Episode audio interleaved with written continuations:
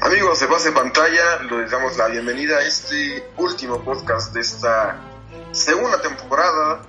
Yo soy Jorge Pérez Polanco y hoy vamos a hacer un recuento de lo que fue lo mejor de la temporada 2015 de la, NFL, de la NFL, perdón, también por ahí algunas noticias ya a futuro de la liga. Pero bueno, empezamos dándole la bienvenida, como siempre, a mi buen amigo Raúl Gutiérrez. ¿Qué tal, Raulito? ¿Qué tal, Jorge? ¿Cómo estás? Ya en este último programa de la segunda temporada y vamos a hablar de todo lo bueno que nos dejó y también lo no tan bueno en esta temporada de NFL.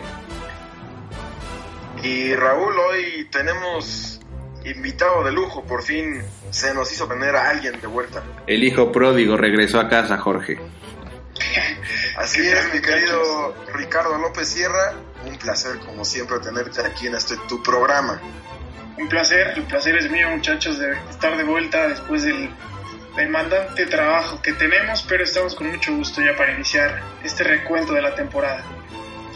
Pues ya terminó la temporada, como todos saben, los Patriots de Ricardo salieron campeones, ya los equipos empiezan a planear la temporada 2015, tanto el escauteo del draft como la agencia libre y precisamente empecemos hablando de los que son libres de firmar con cualquier equipo, Ricardito. Eh, cuéntanos en la lista de agentes libres de, este año, ¿quiénes son los que más sobresalen a la ofensiva? Pues mira, podríamos jerarquizar. En la posición de coreback, la verdad es que está eh, bastante carente de talento la situación, eh, con decirte que el mejor prospecto disponible es Mark Sánchez, eh, que tuvo, digamos, una temporada medianamente buena y que quizá sea llamativo para algunos equipos que, que, que tienen como punto flaco esa posición. Y bueno, de Marco Murray, que, que entra en la temporada de 2015 como agente libre, pero que seguramente los Cowboys firmarán de vuelta. Tendrán que pagar muchísimo dinero por él y por Des Bryant. Tiene un dilema interesante, pero como es Jerry Jones, seguramente tratará de mantener a ambos en, en el roster. Y eh, hablando de corredores, CJ Spiller también. Eh, Jake Locker quizá pueda significarse como una opción interesante, aunque nunca terminó de, de despuntar en los Tennessee Titans, pero bueno, puede ser una opción a, para, para ser el backup de algún equipo. Y defensivamente es donde hay más talento. Bueno, también como receptor de Marius Thomas y, y Julius Thomas, los Broncos también se enfrentan a un dilema interesante. Eh, dos de sus mejores receptores, eh, Marius, el, el, ala abierta más importante que tienen, y Thomas, que es eh, el, la, el, mejor ala cerrada recibiendo los pases, pero el peor bloqueando, que también enfrentan situaciones contractuales complejas. Vamos a ver cómo resuelven este dilema. Y bueno, Randall Koff de los Green Bay Packers, que quizá con el surgimiento de Davonte Adams a final de la temporada, eh, los Packers vayan a prescindir de él. Ahora, Raulito, hay varios equipos que pues volteas a ver su, su depth chart y no tienen un coreback, eh, eh, digamos, bien establecido. Eh, háblese, no sé, de, de Tampa Bay, de Chicago, y teniendo nombres por ahí como Mark Sánchez, como Matt Moore, como Brian Hoyer, que empezó bien esta temporada que recién concluyó. Por ejemplo, ves a un Matt Moore siendo titular en Tampa Bay o a un Mark Sánchez haciéndole la competencia a Jay Cutler en Chicago. Mira, a, Mark Sánchez sí lo puedo ver pues, eh, como coreback titular en alguno de estos equipos. Tampa Bay yo creo que es una excepción, Jorge. Yo creo que Tampa va, a buscar algo en el draft y ahí es donde se va a armar de, algún mariscal de campo novato y, estelar seguramente por la posición que ocupa Tampa para el siguiente draft. Pero Winston, yo, Raulito, ponle el nombre de una vez. Pues sí, es que no sé, todavía no sé, Ricardo, no sé si, si va a ser James Winston o, o Mariota, la verdad, este, está difícil. Yo, yo me iría por Winston eh, entre los dos, pero, pero probablemente estemos viendo a algún novato en el equipo de Tampa Bay. Y lo de Mark Sánchez, pues, pues como bien comentó Ricardo, pues tuvo una temporada medianamente buena y, y creo que todavía puede, puede estar de, de, mariscal de campo titular en algún equipo en la NFL. Ahora volteamos a ver a los corredores, Ricardo. Y por ahí yo creo que lo único que tiene verdadera madera de, ser titular es, por ahí de Marco Murray, porque CJ Spiller es un jugador que pues se la vive entre algodones, eh, Ryan Matthews es muy irregular, Mark Ingram eh, ni se diga, ¿cuánto crees que, que está dispuesto Dallas a darle? O más bien, si Dallas debe estar en la posición de darle a Marco Murray lo que pida.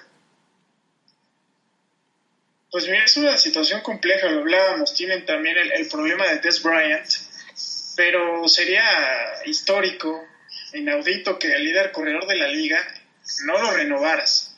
Eh, como es Jerry Jones, eh, un tema tan, eh, tan taquillero como lo es el encumbramiento de Marco Murray como líder de corredor de la liga, me parece que, que, lo va a cuidar demasiado y va a ofrecerle muchísimo dinero. yo estaría un poco escéptico también, no sé, es, una situación compleja. Yo le daría muchísimo dinero a de Marco Murray, pero que hablaba otra vez del dilema de Des Bryant. ¿Qué hacer con, esos dos jugadores que, que, van a enfrentar situaciones salariales complejas? Porque los dos son indispensables para tu ofensiva. Y bueno, se habló poco, pero la línea ofensiva de Dallas con Tyron Smith y con Zach Martin me parece que fue determinante en el, en el surgimiento de DeMarco Murray como un corredor élite. Entonces, lo van a tener que pensar bien los Dallas Cowboys. Si fue más por, por un, eh, por un eh, surgimiento individual de, Marco Murray o fue de, de, la mejoría de la línea ofensiva de los Cowboys. Ahora, Raúl, vamos del otro lado del balón porque también hay defensivos muy interesantes en la agencia libre, obviamente, empezando por Damo Konsu. También por ahí está Greg Hardy, está Brian Orakpo, Antrol Roll, Justin Houston. que veremos si si los Patriots lo, lo regresan para la próxima temporada. Pero hablemos eh, específicamente de Damo Konsu. Eh, obviamente es un, es un must para el equipo de, Detroit el retenerlo, pero obviamente tenemos que, recordar que, que, tienen jugadores con salarios bastante altos, empezando por Stafford y por Calvin Johnson. ¿Qué crees que termine pasando con Damo Konsu? Yo creo que vamos a ver a Endome Kensu en otro uniforme, Jorge, para la siguiente temporada. Yo creo que es mucho dinero el que, el que necesita Detroit para mantener a todas sus estrellas dentro de los límites salariales que, establece la NFL. Y, creo que, que, no van a poder con, con la cara económica de su. Ya se, ya se está especulando en medios norteamericanos en dónde podría, podría entrar. Se le preguntó a Pete Carroll que si no le gustaría Endome Kensu para la defensa de Seattle y, imagínate, imagínate eso, Jorge, imagínate a, a, la defensiva de Seattle con, con Endoma Kensuki, ¿quién lo que quiere, querría a, esa bestia que es el tackle defensivo todavía de, Detroit? Y otros nombres también que, que surgen a la, en esta agencia libre de defensa que se te pasó, Jorge, fue Justin Houston de, de Kansas City, que también es uno de los prospectos más altos para la agencia libre de este año. Sí, que lo de lo de Suazero se me hace poco probable, porque recientemente eh, tienen el asunto de Russell Wilson, tienen una renovación total de la Legión del Boom, que poco a poco han ido asegurando a su secundaria por, por un tiempo largo. Entonces yo la verdad veo un poco complicado, pero obviamente sería un escenario ideal. Ricardo, hablemos ahora de Darrell Reeves, que creo que después de Damo Kongsu es la, el otro pez grande de, esta agencia libre a la defensiva. Sería muy probable que regrese al equipo de Nueva Inglaterra, pero Darrell Reeves hemos visto a lo largo de su carrera que la lealtad no es, lo suyo, ¿no? Ya se la hizo a los Jets, ya se la hizo a Tampa, entonces simplemente Reeves se va a ir con el que más le pague. Mira, yo creo que, que Reeves es un jugador eh, Sí, codicioso, pero bastante inteligente. Me parece que en su momento decidió marcharse de los Jets porque el equipo ya no, ya no competía y bueno, los Buccaneers nunca han competido en la última era. Me parece que con, New England lo va a tomar mucho más, mucho más en calma y, y después del surgimiento que tuvo en esa defensiva, que, que con cinco backs defensivos, que era una 4-2-5 muy atípica, con cinco backs defensivos, con él y Brandon Browner y con Logan Ryan ahí como un defensivo níquel interesante, me parece que, se lo va a pensar mucho más. Y bueno, también los, los Patriots, hablando de agentes libres, también tienen a Devin McCourty, que que jugó una gran temporada como profundo. Recordemos que él fue originalmente drafteado como corner y siendo profundo y viendo lo que le pagaron el año pasado a Jairus Beard, lo que le están pagando a los, a los eh, defensive backs en la liga, me parece que él sí va a probar eh, el mercado. Eh, Raulito, viendo ya más hacia abajo en la lista de agentes libres, ¿alguno que te llame por ahí la atención que no pueda ser como de muchos reflectores, pero que sí pueda ser de mucha ayuda para, para cualquier equipo?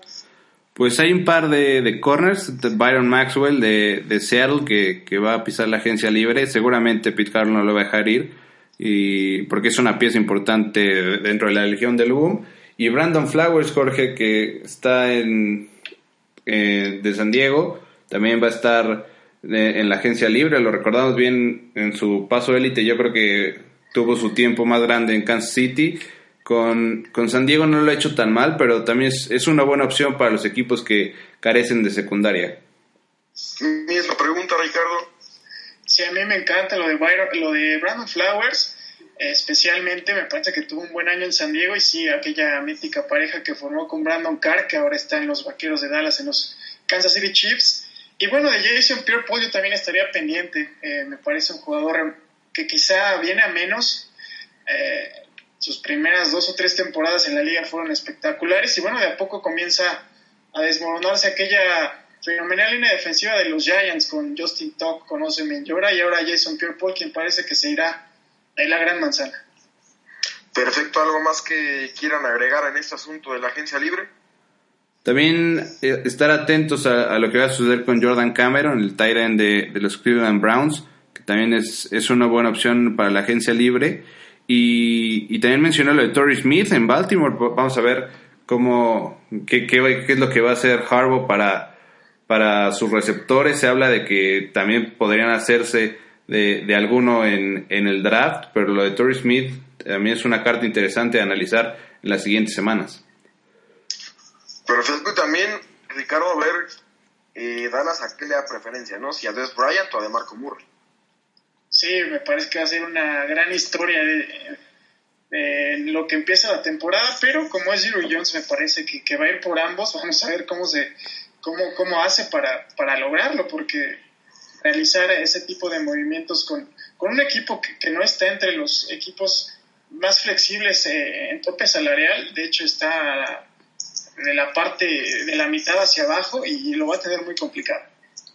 Perfecto, pues ahí está un repaso general de lo que será la lista de, de la agencia libre, que ya en unas semanas y bueno, toda la locura. Sí, si me permites como comentario, los equipos que tienen más flexibilidad en el tope salarial para hacer movimientos son los Jaguars de Jacksonville, los Raiders de Oakland y los, y los Browns de Cleveland. Eh, tres equipos, tres mercados a los que muchos agentes libres no van a ir muy, gustosos, pero que tienen muchas posibilidades de, de meter contratos grandes.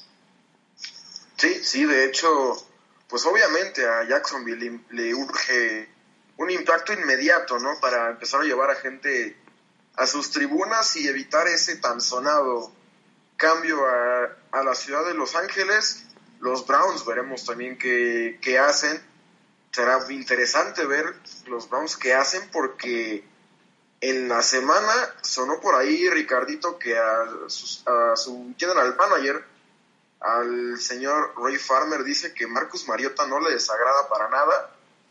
No están en una posición eh, pues apta para poder draftear al coreback de los Patos de Oregon, pero ya cuando hacen esa declaración y con, con el estado actual de, de Johnny Mansell, pues ninguna sorpresa siendo los Browns sería rara.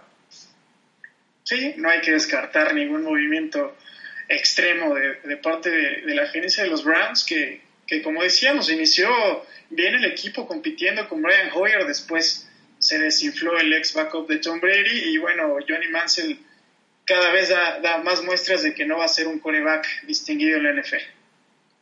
Perfecto, pues ahí está ahora sí, ya le damos carpetazo a la agencia libre y vamos ahora Raúl con un repaso en general de lo que fue la temporada de la NFL es difícil decir si ha sido de las mejores en los últimos años porque pues creo que cada año, cada temporada tiene lo suyo, tiene muy buenos juegos, tiene muchas sorpresas como, como acostumbra esta liga, pero danos un repaso general para, en lo, para lo que fue para ti la temporada 2014 de la NFL. Pues sí, Jorge, es complicado decir, eh, obviamente, cuál ha sido la, mejor temporada dentro de, la NFL. Creo que cada una nos va dejando este, cosas buenas, cosas malas, cosas que mejorar. Este, para la liga en sí, para, y, para Gudel creo que fue un año difícil por todo, por todos estos casos que salieron con Ray Rice, con Hardy, con Adrian Peterson. Este, el manejo no fue lo mejor, pero creo que son son cosas que le van a ayudar a la liga para después manejar mejor los casos que surjan en, estas controversias. Pero ya hablando de dentro del emparrillado, creo que creo que fue un año interesante donde donde hubo equipos que que, destacaron y, que nadie se esperaba que lo fueran a hacer, así como los Vaqueros de Dallas, que, que nadie daba un peso por ellos al principio de la temporada y que después resultaron ser un, un equipo bueno y competitivo Hubo partidos también muy interesantes a lo, a lo largo de toda la campaña. La postemporada fue, eh, en términos generales, bastante buena. Y, el Super Bowl, pues bueno, no, nada que, decir de más del Super Bowl. Creo que fue uno de los mejores que hemos visto en los últimos años. Sí, sí, obviamente el Super Bowl fue, fue espectacular. Lo dijimos la semana pasada, ¿no? Que creo que después de, un par de años nos merizamos un, un Super Bowl así de, emocionante, aunque el final del Baltimore contra San Francisco, si bien tuvo, tuvo lo suyo, la mayoría del partido estuvo muy disparejo. Ricardo, para ti, ¿qué te deja la temporada 2014 de NFL? Bueno, pues a nivel espectáculo fue nuevamente fantástica. Me parece que año con año es una, una exhibición de, de cómo hacer las cosas, de cómo gestionar tus recursos, de cómo promover tu marca. Y bueno, con el condicionante que, año con año es y, que ahora con, con, esta era de redes sociales, pues se magnifica mucho más el comportamiento de los jugadores, de lo que sucedió con Ray Rice, con Adrian Pearson, dos de los quizá 10 mejores jugadores de la liga, por eso fue tan relevante y, no fueron casos aislados. Entonces, y, un tratamiento, como bien dice Raúl, eh, que no fue el mejor de parte del comisionado Roger Goodell, pero bueno, eh, a nivel espectáculo, que es lo que a fin de cuentas nos interesa, me parece que la liga no defraudó. Y bueno, siempre con alguna sorpresilla, y, es bueno que equipos como los Cowboys vuelvan a estar siendo protagonistas. Y, bueno, el ver cómo un equipo como los Seattle Seahawks, que, que ni con Steve Largent, ni con Sean Alexander, ni con Matt Hasselbeck lograba reunir tantos fanáticos, ahora me parece que, que el equipo quizá por moda o quizá eventualmente será por una legión de fanáticos real, pero está siendo un equipo muy seguido en nuestro país. Raúl, eh, hablemos un poco de las sorpresas de este año. Ya dijo por ahí Ricardo una, pero creo que hubieron varios equipos que, que por ahí de agosto que se empezó a hablar del NFL, pues nadie podría considerar como, como un aspirante al título y que terminaron dejando un muy grato sabor de boca. Sí, Jorge, yo, yo tengo a los Buffalo Bills como, como una sorpresa en esta campaña. Tuvieron un récord de 9-7 en este 2014 y, fue un equipo que tal vez no, no empezó tan bien, que, que, empezó medio trabado. Este, Kyle Orton, pues, pues un mariscal de campo bastante promedio y, y, y bueno, supo, supo levantar el equipo creo que la ofensiva era, era la parte débil de, de, los Buffalo Bills, pero la defensiva, Jorge, fue algo que, me gustó bastante. A pesar de las bajas, tuvo Kiko Alonso, no jugó toda la temporada, pero creo que, que la pareja de Williams en la línea defensiva fue, fue tremenda y, de lo mejor que hubo en la liga. Y, bueno, estando en esa división tan complicada con, con, con los Dolphins y con los Patriotas, lograron quedar eh, en segundo lugar, no alcanzaron la postemporada, pero creo que es un equipo a seguir para la siguiente campaña, ya con Rex Ryan en, en, los como, como, head coach. Va a ser interesante lo, lo que va a hacer este equipo de los Buffalo Bills para la siguiente temporada, Jorge. Misma pregunta, Ricardo. Pues coincido parcialmente lo de los Buffalo Bills con Doug Marrone. Me parece que, que, que esperábamos a los Dolphins en la posición de pelearle un poco a los Patriots, terminaron siendo los Bills segundos en su división, con esa línea defensiva tan dominante, con Mario Williams, con Marcel Darius, sin Kiko Alonso, como lo dice Raúl. Y, bueno, eh, Kyle Orton, que es un coreback promedio, me parece que hizo una buena conexión a final de temporada con Sammy Watkins, que terminó explotando como una gran arma ofensiva. También me quedaría y resaltaría el trabajo de Bill O'Brien con los Texans. 9-7 también, un equipo que perdió a Ryan Fitzpatrick, que terminó jugando con Ryan Mallet, que su primera selección llevaron clown y nada más jugó cuatro partidos. Eh, en fin, un equipo que, que no estaba destinado a, a, pelear hasta la última semana, quizá no, no tan determinante, pero sí, sí estuvieron en la conversación de playoffs por lo menos. Y bueno, Bill O'Brien, que fue asistente durante mucho tiempo en los Pats, mostrándose como un head coach a futuro interesante. Y bueno, voy a hablar nada más de dos, de dos departamentos, en particular la línea ofensiva de los Cowboys y la defensiva de los Lions. Fueron las dos, los dos departamentos que más me sorprendieron y, sin dejar de resaltar a los Cardinals, que, que la, la, defensiva fue brutal con Todd Bowles, el coordinador defensivo, que ya se fue a los Jets de Nueva York, sin Darnell Dockett, sin Darrell Washington, sin Carlos Dansby, logró hacer una unidad élite a pesar de las lesiones y puso el equipo ahí eh, en playoffs.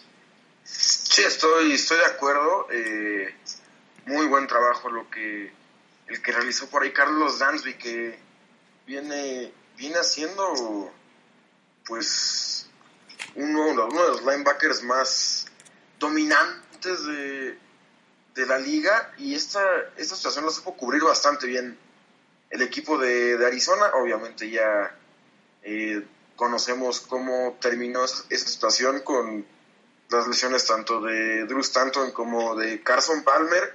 Raúl, ¿qué te parece por ahí como jugador sorpresa el caso de, de Livion Bell? Eh, siempre ha sido un jugador que ha estado en el ojo de huracán por su conducta extracancha, por por ahí estar eh, con algunas situaciones no tan agradables, digamos, para, para un jugador profesional, pero que cuando hace su chamba, pues demuestra que es de los mejores de la liga y creo que este año, entre Livion Bell y de Marco Murray, está el mejor corredor de la liga. Sí, sin duda, Jorge. Fuera, fuera de todo lo, lo extracancha, como ya comentas, de, de Le'Veon Bell, que, que de, hecho esta temporada tuvo ese problema que, que, se encontró fumando marihuana con, con LeGarrette Blount en un automóvil, pero, pero dentro del emparrillado fue, fue una bestia, la verdad.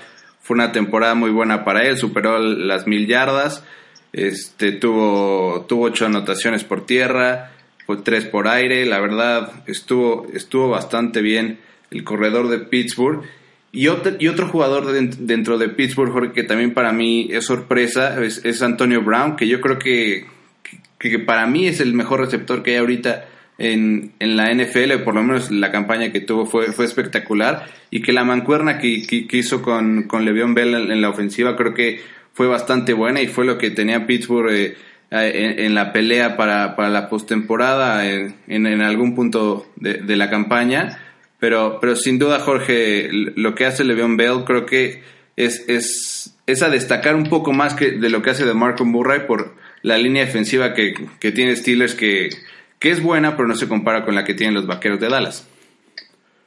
Ricardo, ¿qué o qué jugadores te gustaron este año sobre cualquier otro? ¿Qué jugadores en el balance general o en el tema de sorpresas?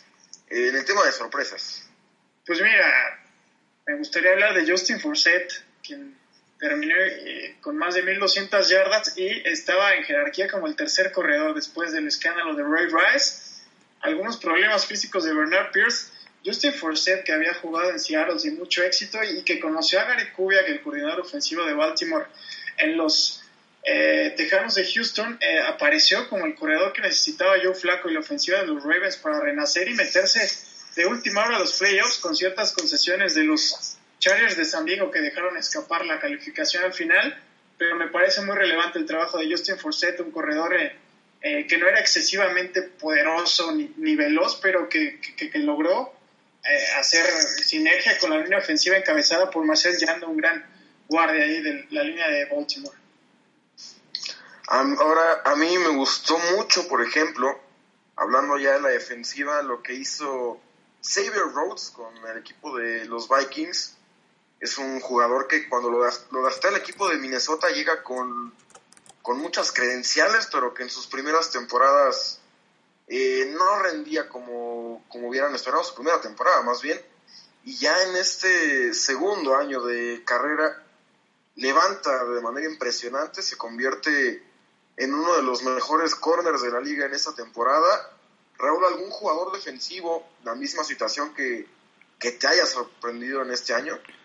Bueno, que me gustó mucho Jorge y, para beneplácito tuyo es Brent Grimes de, los Dolphins de Miami. es un corner que, de verdad alzó muchísimo esta temporada. Con, con, los Falcons ya había tenido buenas campañas. Con Miami hace un año me gustó, pero creo que con su máximo nivel en el equipo de, los Dolphins lo vimos este año. Porque me parece que, que, fue un año excepcional para él eh, en el cambio de, esencia defensiva después de la lesión de Jared Mayo, el, líder de la defensiva como linebacker. Eh, al, final, al final también la lesión de Dante Hightower condicionó todo y junto a Chandler Jones se consolidó como ese, ese linebacker tan, tan flexible que podía ir a presionar al mariscal de campo, que podía quedarse a cubrir las alas cerradas, incluso el backfield a cubrir a los, a los corredores rivales. Me parece que fue un año redondo para él. Y, y, todavía los años, eh, sus mejores años están por venir, pero sí me parece un año muy relevante de Jamie Collins en la defensiva de los Patriots. Ahora recuerdo, Ricardo, también por ahí, a principio de la temporada, un jugador que te gustaba mucho, que no sé si te siga gustando, tuvo una buena temporada también con Minnesota, Captain Monerling, que, que en mencionados programas por ahí dijiste su nombre. Sí, Monerling, que hablabas de Shaver Rhodes, eh, hicieron una buena pareja. Monerling tuvo grandes años con las Panteras de Carolina. Eh, y sí, eh, relevante que lo menciones, la secundaria de Minnesota, otro equipo que, que, no tuvo mal año, pese a todos los problemas que, tuvo, que, su mejor jugador estuvo inmerso, un equipo que, está en pleno ascenso y bueno, con Mike Zimmer, una mente maestra defensiva, me parece que tanto Moderly como Rhodes todavía van a ver sus mejores años venir. Vámonos ahora con los novatos, Raúl.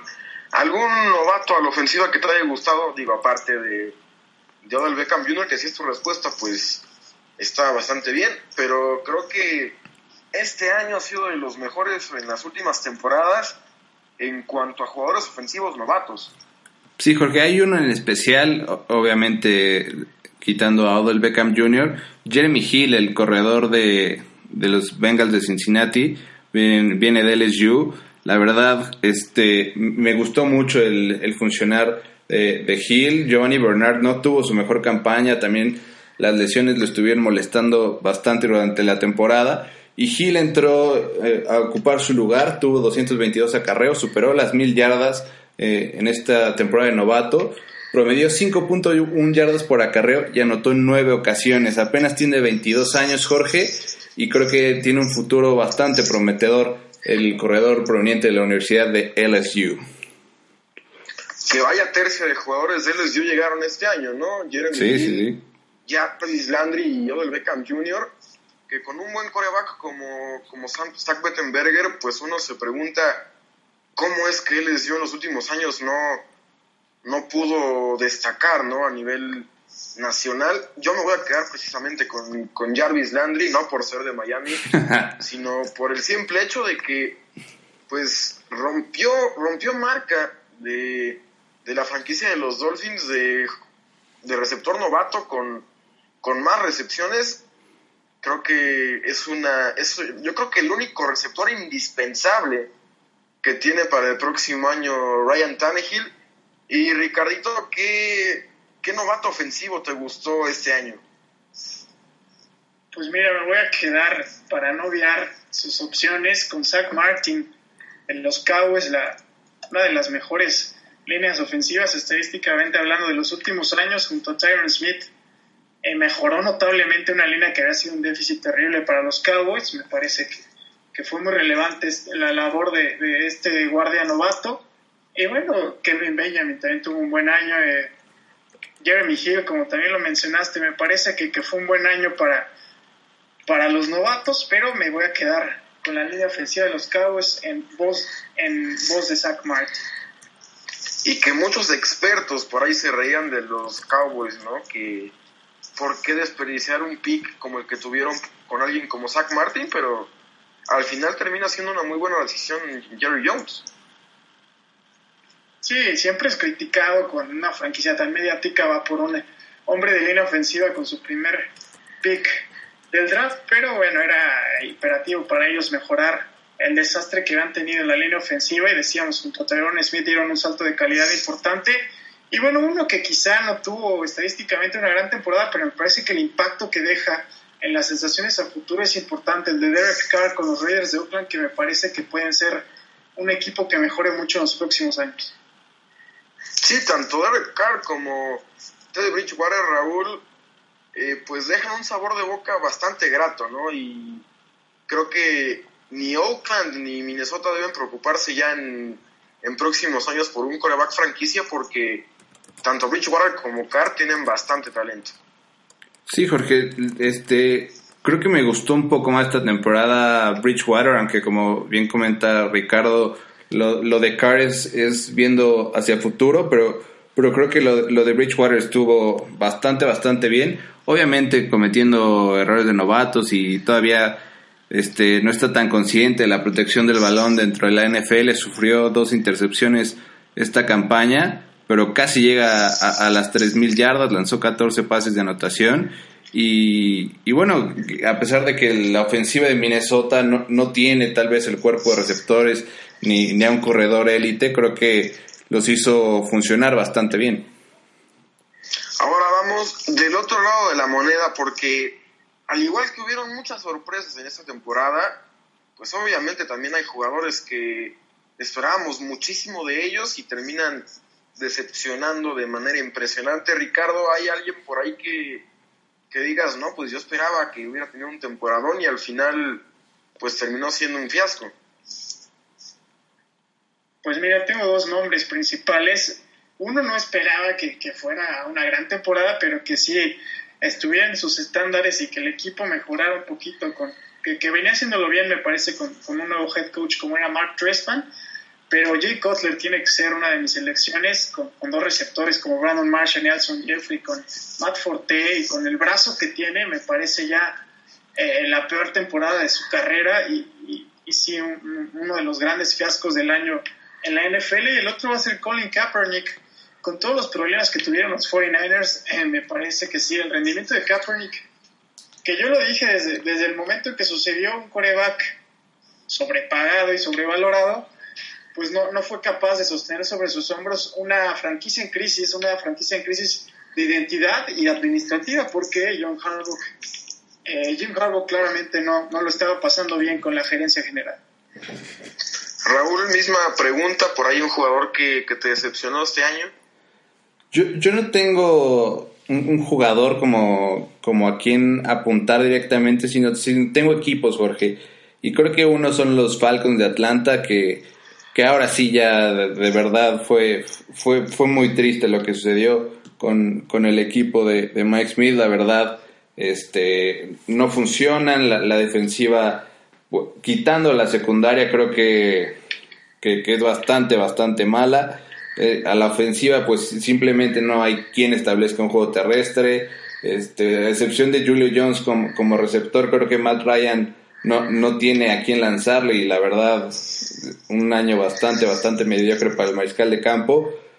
Como ya decía Ricardo, lo de Colin Kaepernick igual, los 49ers creo que tenían una plantilla para pelear muchísimo más de lo que de lo que hicieron en la campaña no era una plantilla de, un equipo de 8-8 y, creo que Harbaugh y su relación con, los altos mandos en San Francisco, pues, pues se vio que no estaba funcionando y mejor decidieron separar caminos. Y por último, los Santos de Nueva Orleans, Jorge, que aunque tú dices que, no esperaban nada de ellos y, que no se esperaba mucho, yo creo que para el equipo que tenían los Santos, para la defensiva que habían mostrado en, en campañas anteriores y obviamente teniendo a Drew Brees y a Jimmy Graham, creo que era un equipo para, para tener mucho más. Jorge tuvieron récord perdedor, 7-9. Todavía les alcanzó para quedar en segundo lugar de, esa división, que de verdad es, es, una lástima que haya una división con, con cabezas de, con, cabezas divisionales con récord perdedor y, y creo que los Santos fueron, fueron una decepción esta temporada, Jorge. Yo tengo como jugador de excepción a Reggie Bush, que a pesar de pues de siempre estar ah. lesionado, creo que cuando estuvo por ahí pues físicamente apto, no demostró lo, suficiente este año Reggie Bush. Por ahí también pondría también a, Colin Kaepernick, que, que, tuvo un año desastroso. No estoy tan de acuerdo con, con Ricardo acerca de, de que es un coreback sobrepagado, porque en esta NFL actual, cuando tienes un, un coreback que crees que va a ser tu coreback franquicia, pues debes darle lo que, lo que crees que merece, ¿no? Ya lo vimos también por ahí con, con Joe Flacco, más recientemente con, con Andy Dalton. Y también lo vimos con Kotler, porque... Sí, bueno, pero Kotler nunca ha demostrado nada, ¿no? Eh, y yo siempre lo he dicho aquí, ¿no? Para mí Kotler no tiene nada que hacer siendo coreback titular en, en la NFL, pero, pero bueno, ahí están mis, mis decepciones de, de este año. Y un novato que me decepcionó, tal vez por ahí, por no ver tanto tiempo de juego, pero yo hubiera esperado mucho más de alguien como Blake Bortles. Eh, subió mucho su stock en el draft anterior y terminó dándole un buen chance el equipo de, Jacksonville. Jugó buena parte de la temporada y creo que, que no lo aprovechó del todo. No sé qué opinan de esta situación. Pues, pues sí. Yo no vi tan mal a, Blake Boros. Me parece que los Jaguars, aunque muy lentamente están mejorando y están dando pasos sólidos, sobre todo en la figura de Gus Bradley, que me parece un gran, gran head coach y, complicado, bueno, hablar de, novatos de excepción, pues hablar de, de Mansell, de, de Clowney, que jugó cuatro partidos. Sí, lo de Clowney es... Registró siete tacleadas, me parece que eso sí es hablar de, un impacto pobre como, como jugador novato siendo el, primer pick global. Pero bueno, eh, hablando particularmente de Bortles, yo no lo vería tan mal. Sí, opino lo mismo. opino lo mismo. Creo que creo que Bortles este todavía le podemos dar como, como un espacio. O sea, tampoco llegó un equipo élite con, los jaguares y tenía miles de receptores. No, o sea, creo que, que con lo que tiene Bottles en, en Jacksonville, pues, pues hizo, su labor y, bueno, como novato, pues no, tal vez no le fue tan bien. Pero, pero aptitudes mostró a lo largo de la temporada y, creo que está bien pensar en él a futuro. Y de acuerdo, igual con ustedes, creo que lo de Jadavion Clowney es, es, es malo por, por la lesión obviamente y porque esperaba mucho de él, pero creo que si alguien tuvo la oportunidad de jugar esta temporada y no lo aprovechó cuando, cuando tuvo la oportunidad fue Johnny Mansell y creo que ahí hay una decepción para la temporada 2014. Pues ahí está un poco de nuestra opinión personal acerca de, y bueno, de los impactos de jugadores. Antes de, Ricardo. de cambiar de tema, si me permites, hablando un poco otra vez de lo de Bortles, para mí eh, los Jaguars son el equipo menos talentoso del NFL con mucha diferencia. Me parece, yo en 10 años, en los años que llevo viendo la liga, no había visto un equipo con, con menos talento que los Jaguars. Tal vez Tennessee, Ricardo. no lo sé, me parece, a, a, día de hoy los Titans tienen mejor roster que los Jaguars. Te digo, desde que llevo viendo NFL no había visto un equipo con menor potencial de talento. Y bueno, ya pasamos con los novatos, ya pasamos con las sorpresas. Vamos con jugadores en general. Puede ser de cualquier calibre, Ricardo. Un jugador ofensivo y un jugador defensivo que te hayan gustado este año. De cualquier calibre. Pues mira, me voy a quedar por el regreso, por, por todo lo que significó con Rob Gronkowski me parece que condiciona las defensivas rivales, que condiciona el ataque de New England, le da otra filosofía. Y bueno, me, me parece un portento físico y que a plenitud de, facultades físicas puede hacer historia en la liga. Y bueno, defensivo? Del, lado defensivo, iba a decir Darrell Reeves, pero ya es abusar, ¿no? JJ Watt me parece también eh, increíble lo de JJ Watt. Eh, es con mucho el mejor defensivo de la historia. Tuvo una de las eh, temporadas defensivas más dominantes, de, inclusive de la historia. Y bueno, con ese contrato que tiene, está haciendo valerlo. Y, me parece que es eh, de los ah, de los lineros defensivos, de las alas defensivas que, que más condicionan un partido eh, en los últimos años. Yo me voy a quedar ofensivamente, creo que me debo quedar con Aaron Rodgers. Eh, me gusta, me gusta mucho, mucho más su estilo de juego que alguien como, como Peyton Manning, como Drew Brees, obviamente como Tom Brady. Creo que, que Rodgers es un coreback muy completo, si no es que el más completo que yo recuerdo en, en la historia de, de la NFL. Y de receptores me voy a quedar por ahí con lo que, lo que logra hacer este año Julio Jones, que tuvo un buen repunte este año después de regresar de, una lesión terrible, tuvo bastantes buenos números y con defensivo creo que me tengo que quedar con Cam Chancellor. Eh, empezó muy floja la, la Legión del Boom, sobre todo Richard Sherman. Creo que gracias a Chancellor no se cae del todo la defensiva y así puede mantenerse a flote y obviamente ya luego realizar el repunte que todos vimos en la temporada. ¿Tú, Raulito? Yo como jugador ofensivo, y, no estoy hablando con el corazón, creo que Andrew Locke, por lo que significa para, para los Colts de Indianapolis, creo que este, la, gran parte de, la, las victorias que tuvo el equipo de Chuck Pagano fue gracias a, su mariscal de campo. Este, lanzó 40 pases de anotación, este, casi 5.000 yardas, la verdad estuvo, estuvo bastante, bastante bien. Este, creo que toda, el, toda la carga ofensiva del equipo cae en los hombros de Locke y, sus receptores. El juego terrestre sabemos que no ha existido desde que llegó Trent Richardson al equipo y, creo que es el hombre clave para, para que Indianapolis llegue hasta la final de, conferencia. Y del lado defensivo, Jorge, pues me voy a quedar con, este linebacker que apoyé durante toda la campaña, el CJ Mosley de, de los Ravens de Baltimore. Creo que para hacer una temporada de novato tuvo este, registros impresionantes, este, 133 tacleadas, tres capturas de mariscal de campo, forzó un balón, un balón suelto, tuvo dos intercepciones y creo que hizo una perfecta mancuerna dentro de los linebackers de, de los Ravens junto con Terrell Sox y Elby Dumerville. Creo que hicieron una tripleta de miedo y que, y que va a seguir creciendo este poderío defensivo de, de Baltimore para las siguientes temporadas. Vamos ahora con los partidos que más me gustan ya para cerrar este conteo 2014 de, de la NFL, yo me voy a quedar con el Miami contra Minnesota. Creo que fue un partido donde ambos equipos mostraron tanto sus fortalezas como sus carencias y al final un raro, ¿no? Que una jugada, un partido termine con una patada de despeje bloqueada para, para safety, es lo que decía el partido. Y también me gustó muchísimo el, el partido de media temporada entre Green Bay y el equipo de, New England, eh, que para muchos fue un Super Bowl y que hubiera sido un Super Bowl ideal. Yo, yo estoy de acuerdo con eso, pero creo que esos fueron los 12 partidos que más me gustaron. Vamos con Ricardo López Sierra. Bueno, eh, me parece que, el partido más entretenido de la temporada fue el de la semana 2 entre los Broncos y tus Delfines, que ganaron los Broncos por 3 puntos, 10 touchdowns ofensivos combinados y 54 primeros y 10 combinados en el partido.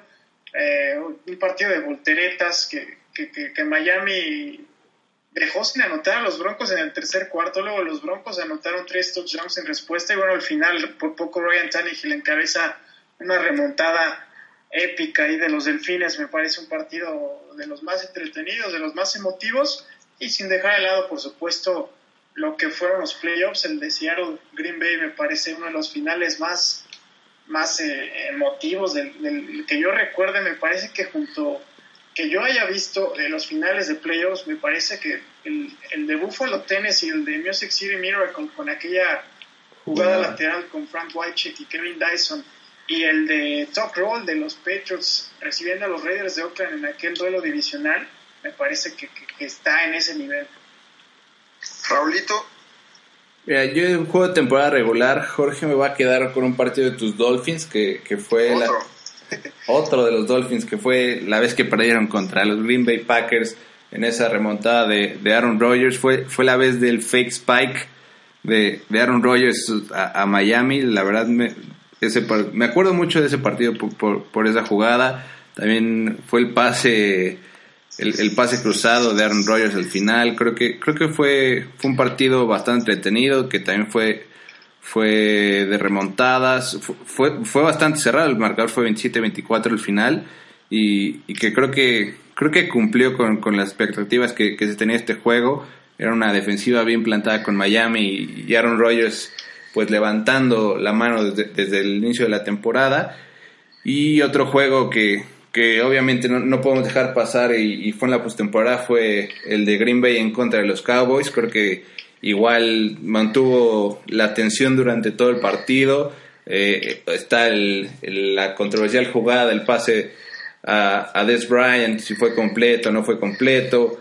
Creo que, creo que tuvo de todo ese partido, tuvo controversia, tuvo volteretes, tuvo peleas, tuvo, tuvo anotaciones bastante buenas y, y bueno, curiosamente los dos partidos que escogí tienen, tienen a Green Bay en, en el mapa y creo que creo que por algo están ahí los, Packers y por algo se quedaron a, nada de estar en el supertazón de este año. Y curiosamente todos escogimos un partido de los Dolphins y un partido de, Green Bay, parece que fueron... Brindaron espectáculo, espectáculo sí, sí, sí. dieron en, este año. Pero para cerrar, terminaba ganando. Exactamente. Exactamente, excepto en ese juego de, de Seattle, de, de los playoffs, y para cerrar, Raulito, vamos con el jugador pase pantalla del año. Pues yo creo, Jorge, que el jugador pase pantalla 2014 para mí es Marshawn Lynch. La verdad, creo que es un jugador que dentro del emparrillado da, un espectáculo tremendo. Este, es uno de los mejores en su posición, tal vez el mejor, eh, tal, tal, vez no en números, pero, pero sí en calidad y, y en juego creo que es de lo más espectacular que hay en la liga en estos últimos años. Yo me voy a quedar con Vontae Davis, el corner de, de los Colts. Creo que fue, junto tal vez con Lynch y con Murray, de los jugadores más mencionados en, en este programa y que también tuvo una gran temporada, ¿no? Eh, sí. Se convirtió en un corner bastante sólido, tú lo debes saber perfectamente, Raúl. Creo que, creo que la temporada de, de Davis fue digna de hacerse el jugador pase pantalla del año. Ricardito. Pues miren, les voy a poner un nombre ahí, a ver si les parece, pero voy a hablar de Julian Edelman. Me pareció una temporada fabulosa, despejando cualquier duda sobre la salida de Wes Walker en su momento. Y bueno, su actuación en el Super Bowl fue incluso conmovedora después de ese golpazo que le da, me parece que fue Chancellor, Chancellor o Thomas, sí, Camp Chancellor cómo se levanta y busca más yardas, después queda resentido. Me parece que fue una actuación conmovedora y en términos generales eh, la gran vía de escape de Tom Brady cada que estaba en predicamento. Perfecto, pues ahí estuvo nuestra votación al jugador pase pantalla del año. Y ya para cerrar, señores, no hay pretemporada del NFL sin draft. Viene una camada bastante interesante de, de jugadores del colegial este año yo les pregunto en esta ocasión, ¿de qué jugador es el que más esperan del próximo draft que tiene mucho talento? Tiene a Mari Cooper, tiene a Marcos Mariota, tiene por ahí también a, a James Wilson. Te pregunto a ti primero, Ricardo. Pues mira, yo me voy a ir con uno que no has mencionado, Leonard Williams, eh, de, defensivo de USC de los Troyanos, me parece que, es un tipo que puede dar impacto inmediato y, y bueno, los expertos dicen que el mayor talento de este draft está en los linieros defensivos y Leonard Williams es el estandarte de ellos. También espero mucho de Marcos Mariota, sinceramente pienso que va a ser un coreback relevante en la liga, a diferencia me parece que de lo que piensas tú, Jorge, pero eh, en esos dos está basada mi decisión. Raulito. Yo en, para este draft creo que espero mucho a Mari Cooper, es un jugador que obviamente he seguido en la Universidad de Alabama durante todos estos años Creo que es de las mejores manos que hemos visto en el draft. va a ser interesante esta, esta comparación que va a haber de, receptores de, la camada que, hubo este, para esta temporada 2014 que creo que fue excelente dentro de los wide receivers. Y creo que Cooper puede incorporarse bien para la siguiente campaña junto a estos jóvenes, no, bueno, los novatos de esta temporada que van a ser sophomore la siguiente, creo que creo que pueden hacer una buena mancuerna en, cualquier equipo al que llegue el receptor de Alabama y, y, sí, tal vez eh, de mariscal de campo, pues, pues está entre Winston y Mariota, pero como ya dije, creo que Winston está un poco más preparado por el sistema que manejó en Florida State para la NFL. Yo me voy a quedar, compañeros, con Kevin White, este receptor de, de West Virginia, que ha subido mucho en estas últimas semanas en, en su valor del draft. Para muchos, Kevin White puede hasta aportar mucho más que a Mari Cooper, sin duda los dos pueden ser una muy buena opción en, como, un, como un receptor franquicia para cualquier equipo del NFL. Y un, un hombre que me intriga mucho en este draft es el de Todd Gurley. Seguramente Raulito lo debe conocer muy bien, siendo rival de, de Alabama cada año. Viene de una lesión terrible, pero empezando este año, Todd Gurley para muchos expertos era era top 5 en el draft. Entonces quiero ver cómo, cómo regresa el Bulldog de Georgia. ¿Qué, qué opina Raulito? Sí, y que la camada de, de, corredores también va a estar buena para este draft, porque también está Abdullah este, de Nebraska, está, está Melvin Gordon y, creo Está Duke Johnson también por ahí. Duke Johnson, creo, creo que hay, hay buenos corredores para este draft, pero obviamente creo que el que los encabeza aquí va, va, va a ser Todd Gurley, que a pesar de la lesión pues tuvo, tuvo una campaña bastante buena lo que jugó. Creo que Melvin Gordon al, final se lo, se lo, terminó comiendo, pero, pero creo que va a estar interesante lo que, lo que vayan a hacer los equipos en el draft con los receptores, que, hay bastantes equipos que necesitan un corredor, incluyendo mis potros. Sí, sí, creo que es de los que más necesitan corredor. Urgentemente, por favor.